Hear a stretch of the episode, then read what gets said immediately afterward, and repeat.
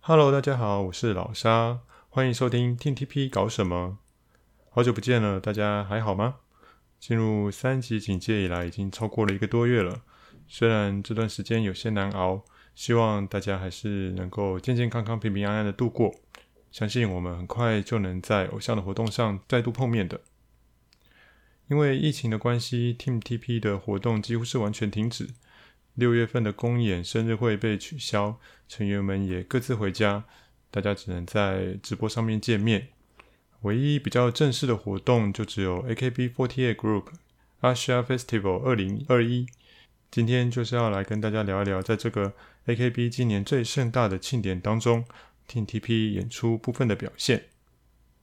先说一下 AKB48 Group Asia Festival 是什么。这是一个集结全亚洲呃 AKB48 各地姐妹团一同演出的盛大活动。前年二零一九年分别在泰国曼谷与中国上海举办过两次。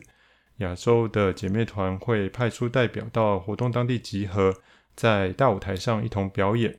不但有各个团体各自的演出，还有混合各团成员的 unit 曲，可以同时体会到不同文化圈的 AKB 所呈现出的不同风格。是非常精彩有趣的一场演唱会。这个庆典受欢迎的程度，不禁让人觉得，就日本帝国的大东亚共荣圈哦，几乎快要被秋元康所实现了呢。去年因为疫情的影响，并没有举办这个活动，而今年因为各地的疫情趋缓，AKB48 也决定以线上演出的形式再次举办 Asia Festival 2021。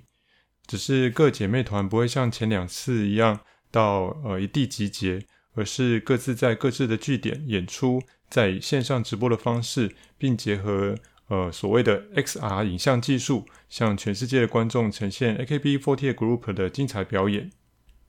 原本 TTP 也有安排现场演出，除了六月二十七日的正式演出之外，还有六月二十六日的前夜祭。前夜祭中，Team TP 的全体成员都会出场，但演出的内容在事先并没有透露。至于正式演出当天，Team TP 的部分是由四单的选拔成员现场演出，然后转播给全世界的观众；而在其他姐妹团表演的时候，会有成员和现场的观众一起观赏直播的画面。然而五月底，台湾的疫情爆发，随即进入了三级警戒，所有室内活动都受到了限制。不过因为活动还在一个月之后，原本抱持着一丝的期望，看有没有机会照常举行。但随着疫情不断延烧，最终在六月八日营运宣布前夜祭以及本片的实体活动都取消。其中最令人感到遗憾的是前夜祭吧，因为从去年十一月的运动会以来，这是再一次有全体成员出席的活动，而且距离上次有重大发表的二周年演唱会也超过了八个月，不禁让人猜测，在前业绩中应该会有什么重要的事情要宣布吧。说不定是武丹的情报，也有可能是研究生升格，但是我们现在都没有办法知道了。说真的，前业绩的取消是我在这场疫情当中觉得最令人难过的事情了。既然实体的活动取消，政府的防疫规定又不能群聚，那么问题就来了：六月二十七日当天 Team TP 的演出该怎么办？直到活动当天，官方都没有任何的资讯可以参考。于是，所有的观众与 Team TP 的粉丝都是在一切未知的情况下观赏了这场表演。在正式解说这场演出之前，我想讲一些题外话，就是我前两天看了一部关于文学评论的影片，我觉得讲者讲得非常的好，所以想要拿来现学现卖一下，看看能不能套用在评论偶像的演出上面。首先，那部影片解释了文学评论的三个层面。解读、评价与喜好，在评论时呢，这三者不能混为一谈。解读就是根据作品中明确写出来的东西进行判读及推论。作者具体写出来的所呈现的手法，有就是有，没有就是没有。这个部分大家看到的应该不会相差太多，所以这个层面上的评论应该是非常客观的。再来评价，是根据累积的文学品味去比较并评断一部作品的表现。这就跟个人的经验有很大的关系了。那拿 TTP 粉丝最熟悉的大肠面线来做比喻，当你人生第一次吃到大肠面线是在自家巷口的小摊，你会觉得哇，这是超爆好吃的，世界上怎么会有这么美味的东西？然而，当你逐渐见多识广，或许你吃遍你所在城市中，甚至全台湾的面线摊，吃过更多更好吃的，也许也吃过更多更难吃的面线。这时候，你就有能力去评价你家巷口的那家面线，可以说，嗯，大概就是五六十分吧。因此，当个人脑中的资料库越大，对作品的评价就会越准确。不过，尽管评价跟个人的经验有关，但这其实还是相对客观的。一碗九十分的跟一碗五十分的面线，理论上不管谁来吃都能够分辨出其中的差异。啊，如果是一碗五十分、一碗六十分，或是是一一碗大肠面线跟一碗小碗米粉，那可能就不是那么容易评鉴了。所以这就是相对的客观，那不是绝对，但是它还是有一定的标准。最后的喜好可以跟解读与评价完全无关，仅仅取决于个人的感受。一个人喜欢或者讨厌一个东西，可以完全没有道理。而可能跟自己的生命经验有着强烈的连结，比如说有一碗大肠面线，它实在很普通，但因为那是我妈妈煮的，它里面包含了家的味道和妈妈的心意，所以我就是很爱。而另外一碗面线呢，用了最高级的食材，厨师的手艺也非常的精湛，但是他加了香菜，啊，很抱歉，直接拿去喷桶倒掉，这没有办法妥协。它就算再美味，我还是不喜欢。这就是喜好，完全取决于个人的感受。好。解释完文学评论的三个层面，我试着用这三个层面来评论一下这次 TTP 在 AKB48 Group Asia Festival 2021里面的表现。由于 Asia Fest 的线上直播是有售票的，所以没有付费应该是没有办法看到演出的内容。不过我在这边用讲述的方法来叙述 TTP 的表演，应该是不会有版权的问题吧？那我就首先来解读一下这次演出的内容。TTP 是所有团体中第一个登场演出的。在 AKB48 成员小栗有以引言的介绍之后，画面中出现一个进场的动画特效，像棒球比赛或篮球比赛前面列出出场球员的球员名单一样，呈现出十六位选拔成员的照片以及英文名字。接着像翻卡片一样的啪，就把英文名字翻面成为中文名字显示出来。那名单的上方有这次演出的主题，让我们手牵手，这是事前有公布过的。整个动画非常的炫哦，呈现的方式是每一个团都一样。那我想应该是呃由 AKB forty 本部去制作的吧。开场动画之后出现的画面是林于心、陈诗雅和藤井麻友三位成员戴着口罩，穿着呃运动会出现过的啦啦队制服，在室内进行引言。他们解释了，因为政府防疫的规定，没有办法进行现场的表演活动，只能用录影的方式来演出。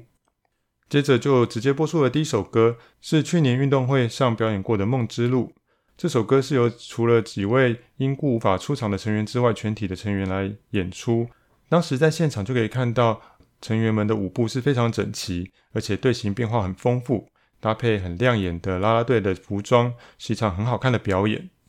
这首歌在去年运动会后的花絮影片中已经播出过了，不过这次给 Asia Fest 的影片有稍微重新剪辑过。跟之前的影片比较起来，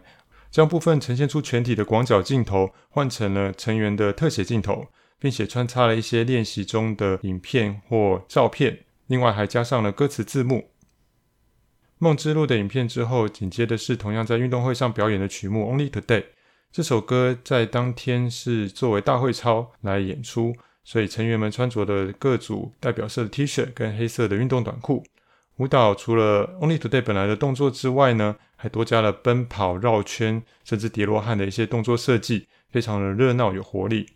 这首歌跟刚刚的《梦之路》一样，在去年运动会后的花絮影片已经播出过了，不过也是同样的有经过重新剪辑，那镜头的切换稍微再更精致了一些，同样也穿插了一些回忆和演出的照片还有影片，以及加上歌词字幕。两首歌的影片播完之后，场景回到室内的三位成员解说了这两首歌的内容以及感想。然后类似演唱会或公演的 MC 环节，找了一个问题，呃，说台湾跟日本像的地方是什么？然后让成员来回答。在三位成员回答完各自的想法之后呢，诗雅介绍了下一首歌，是由十六位选拔成员特别录制的影片《樱花瓣》。影片中我们可以看到成员穿着的非常漂亮的私服，在各自的家中随着音乐摆动身体或是翩翩起舞。画面的切换与剪接有许多种变化，相当生动。所以尽管各个成员的画面是固定的镜头，但看起来并不会觉得单调乏味。而且每个成员都有各自的特写镜头，有好好呈现出成员漂亮的样子。稍微有点可惜是没有打上成员的名字哦，少了让观众更加认识他们的契机。那樱花瓣的舞步呢，相当偏重手的动作，所以在影片的最后可以发现成员们的右手呢，掌心有藏有一些玄机啊，有些人画了笑脸，有些人画爱心，那不同的图案呢，表现出对观众的祝福。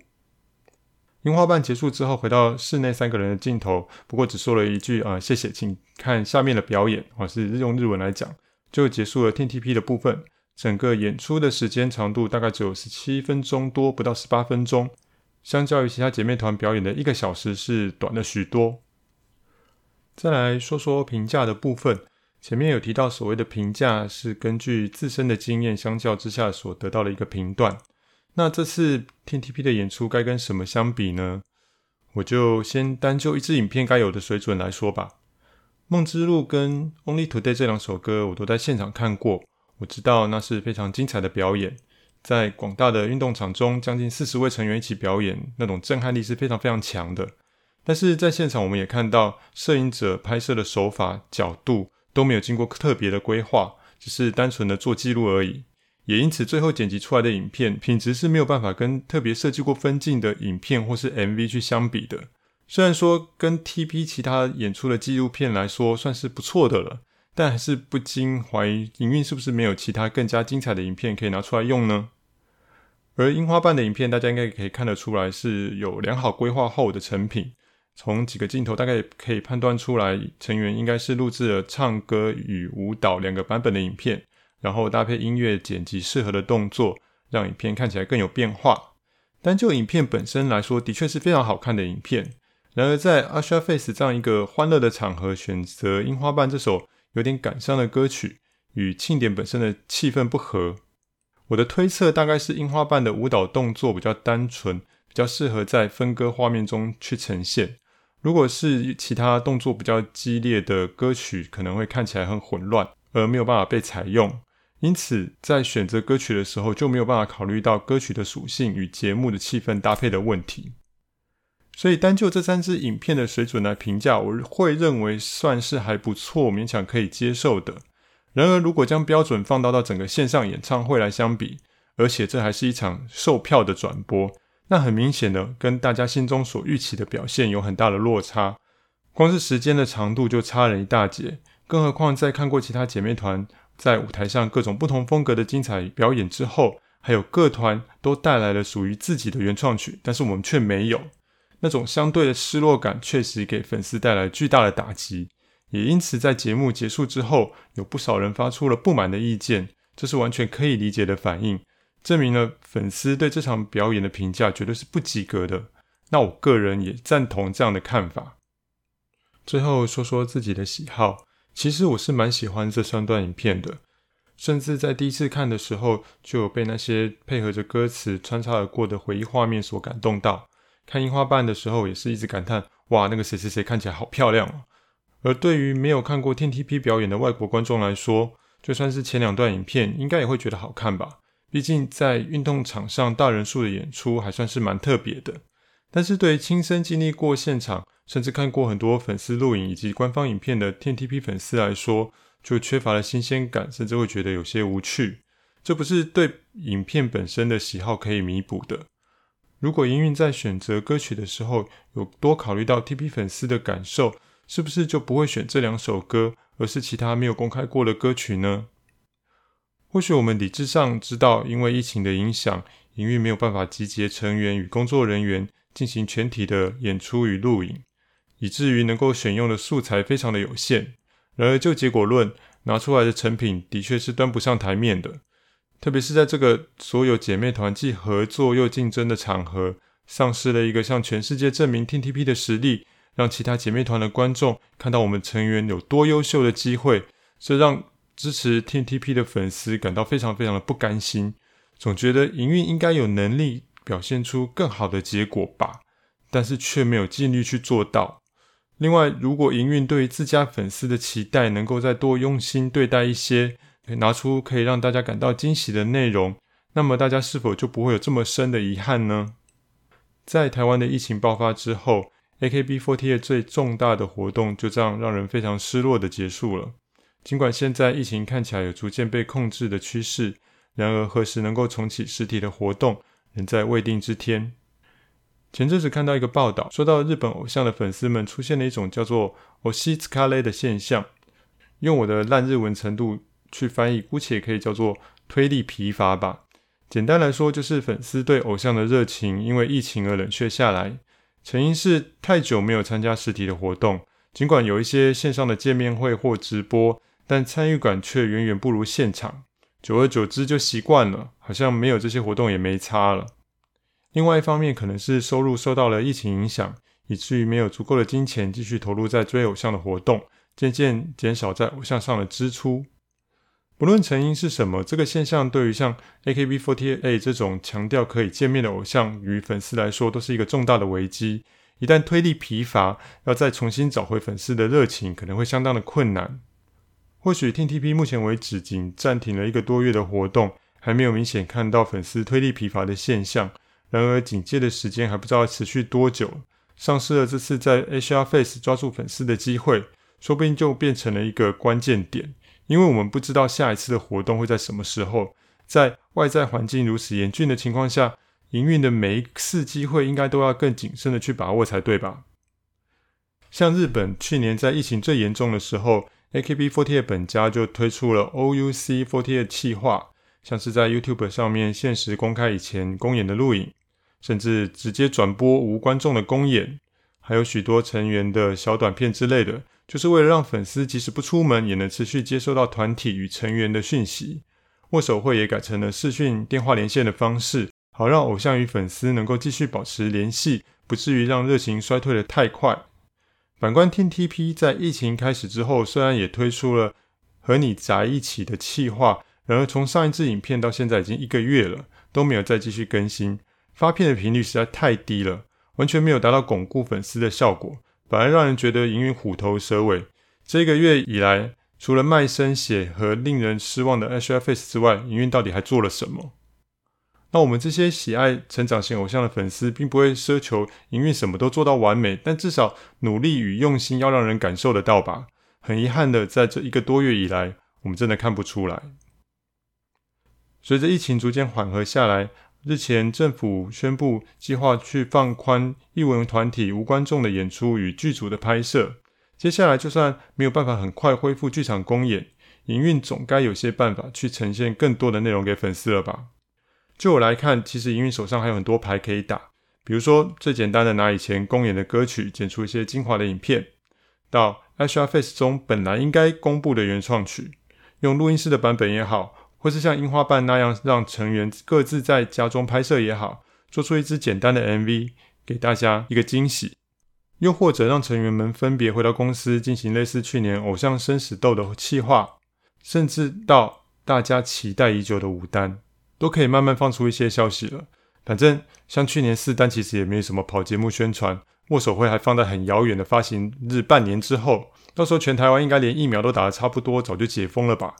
所以现在去放消息，真的只是刚好而已，而且还能维持粉丝的关注与讨论热度。这个，请营运认真的考虑一下。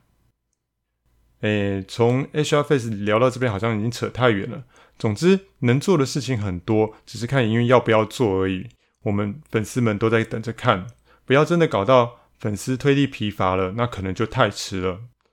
而且，如果 TTP 再没有什么大动作，我连做 Podcast 都没主题了。所以马克多上，拜托一下好吗？拜托拜托。